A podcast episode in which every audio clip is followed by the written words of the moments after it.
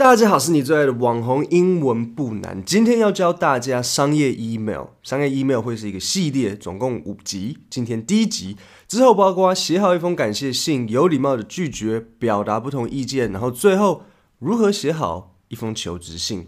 除此之外，我还要提供各位听众另一个服务，因为要感谢大家的支持，就是免费的英文评改。把任何你需要评改的英文内容，像是 email、简报、履历、求职信、学校作文，或甚至你在追一位外国女生需要我改你的情书啊、但是你不能写得太恶心，我都会帮你改。到 podcast 下面的说明会有一个连接，带你到 Google 表单，让你上传内容。好，现在让我开始商业 email 的第一集：基本 email 礼仪和格式。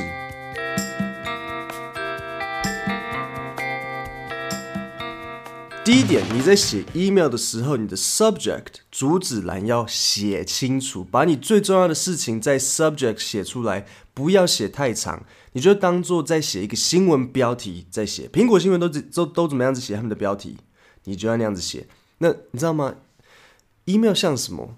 我觉得 email 有一点像 YouTube 影片，你有几百支影片的 YouTube，你要怎么决定先点谁？就像 email，如果你写信的对象很忙。然后你的标题又不清不楚，那他可能选择先看别人的 email，或甚至开始玩手机啊。所以 email 主旨写清楚很重要，才比较不容易被忽略。然后不要写太长。那如果你的 email 是可能关于出差日期的更改，啊、呃，你可能就可以说 travel date change。如果是一份 sales report 的问题，就写 sales report questions。那如果你很急，这时候就可以写一个 urgent，然后加冒号。Please reply immediately。如果你需要在某个时间前得到回应，你就可以写 reply by，然后可能 Friday 啊，或者 reply by January first sales report，然后冒号 sales report 这样子。那我顺便提醒一下，email 不要不写 subject。如果对方之后要找你的内容，这样会容易找不到。第二点，带一个简短的招呼：Hello Tanya, Hi Jack, Good morning Dr. Chen。 然后把对方的名字写入，不要只是 Hi、Hello，你要害谁？你要害那个人呢、啊？第三点，有时候你可能内容很短，也许一个字一句话就够，所以你可能会写一些东西像 Thanks a lot, Yes, that's fine, No problem, I'll think about it。那我知道你可能就只是简单的一个回复，可是我会建议你尽量不要用语句很短的内容。你可能觉得，可是没有东西讲啊，就真的 I'll think about it，不然我还能说什么？你要我讲两次吗？I'll think about it，think about it。不是，你可以跟对方说一声谢谢，像是 Thank you for handling this. You really helped me a lot. I appreciate it. Handling 是处理，或者是来一个 Let's talk soon. I want to hear your thoughts on the matter. Matter 是事件，so on the matter 就是关于这件事，有没有？像这个方式就让原本一个 OK，Thank you 变长，看起来也不会那么空嘛。不然有时候那个 email 感觉这么这么空就很怪啊。讲到谢谢，我就要进入第四点，那就是你谢谢的时候要要有诚意。什么意思？我通常建议我的学生，如果你真的要感谢人家，不要写 Thanks，更不要写 TKS。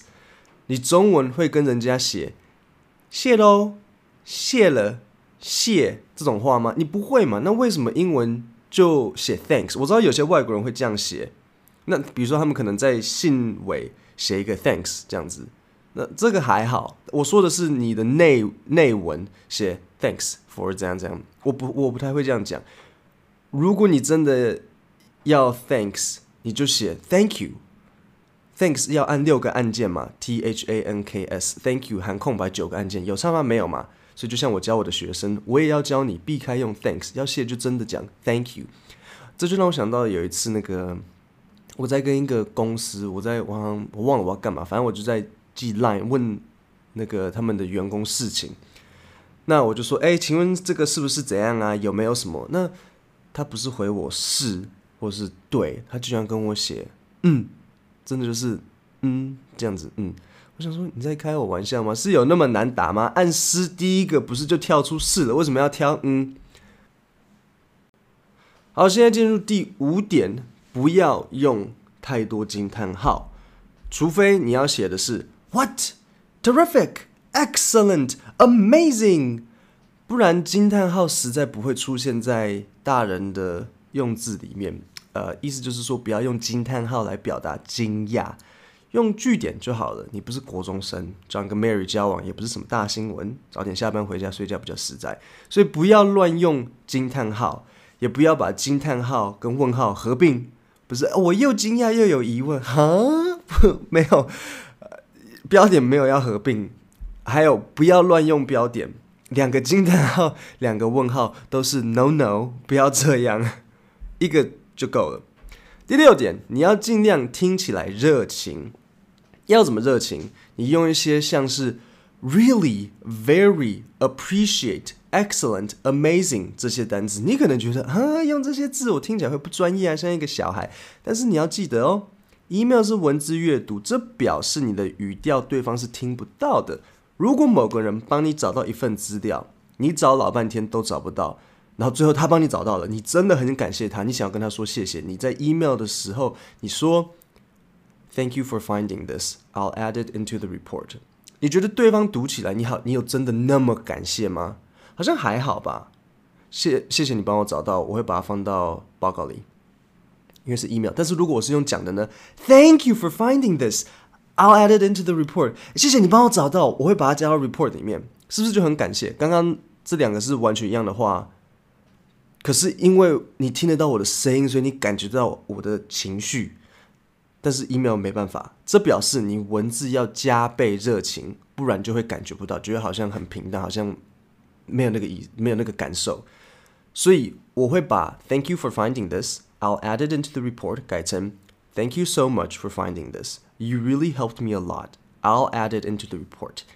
email 热情需要增加百分之五十，你的读者才能感受到。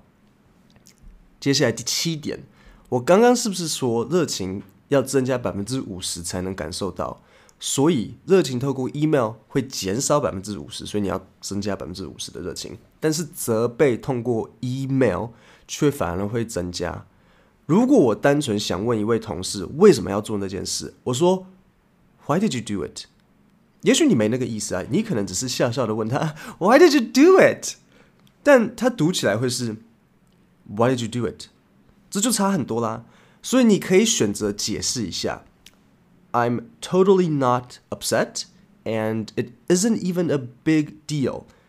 Deal 的 big deal 的意思就是一个很严重的事情。Deal 你们可能知道，通常的意思是那个像是做一个谈判呐，或者是要签一个某个东西是一个 deal，但是 big deal 合起来就是一个大事情。I'm totally not upset, and it Isn't even a big deal. I'm just curious. Why did you do it? 记得 email 热情会减半，但是它的责备会增加。第八，最后一点，拜托拜托，按下寄出之前，确定你的主旨跟收件者，然后把内容大声念出来。对，大声念，这样子你才有办法去评估那个语调是什么感觉，然后你才知道你写的有没有感觉好像太严厉，或者是不够热情。那你在念的时候，你就要假设是从对方的角度来念，就是对方感受不到你的情绪的那样子来念，这样子你才知道你写的怎么样子。就这样，第一步 email 基本底义和格式，下一步如何写好一封感谢信。今天就到这里，谢谢大家。